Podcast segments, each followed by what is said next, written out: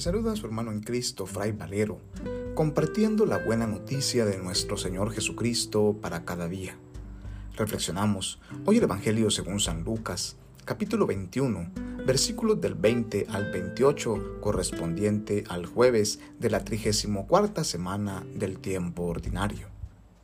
En aquel tiempo, Jesús dijo a sus discípulos, Cuando vean a Jerusalén sitiada por un ejército, sepan que se aproxima su destrucción.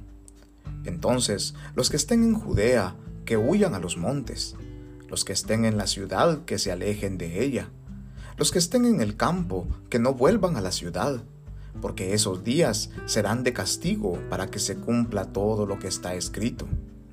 Pobres de las que estén embarazadas y de las que estén criando en aquellos días, porque vendrá una gran calamidad sobre el país, y el castigo de Dios se descargará contra este pueblo.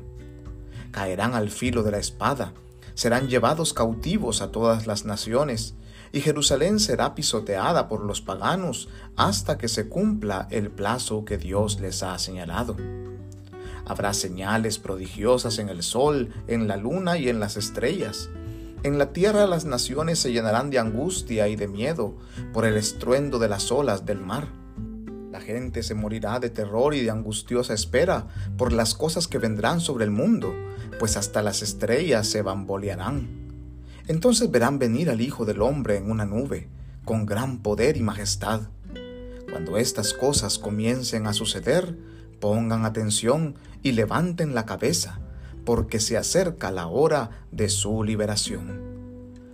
Palabra del Señor, gloria a ti, Señor Jesús. Al finalizar el año litúrgico, en el Evangelio se nos invita a preguntarnos si reconocemos realmente la presencia de Dios en medio de la calamidad. La comunidad a la que escribe el evangelista Lucas en forma apocalíptica se encuentra experimentando guerras, espada, calamidades al por mayor, acontecimientos que no comprende. Los corazones se encuentran angustiados y temerosos al sentir que el mundo se les viene encima. Su fe tambalea. Hasta el templo de Jerusalén, que era considerado la casa de Dios, ha sido destruido. Y en medio de todo esto se preguntan, ¿dónde está nuestro Dios?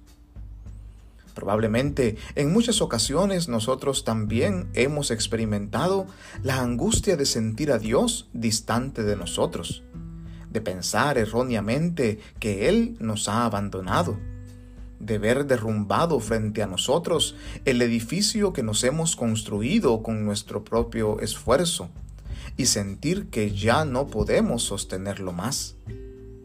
Hasta pasa por nuestra mente algunas veces que Dios pudiera estarnos castigando por algo malo que hayamos cometido. Sin embargo, el evangelista nos deja muy en claro que Dios no castiga y que las palabras de Jesús son que aunque todo pareciera oscuro, aunque hubiesen señales prodigiosas en el cielo, es necesario que no nos dejemos dominar por el miedo, que no permitamos que tambalee nuestra fe.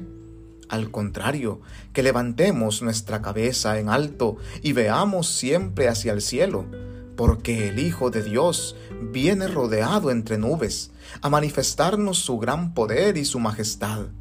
Ya viene el Rey de la Gloria y se acerca la hora de nuestra liberación.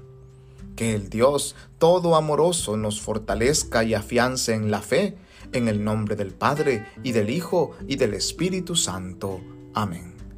Paz y bien.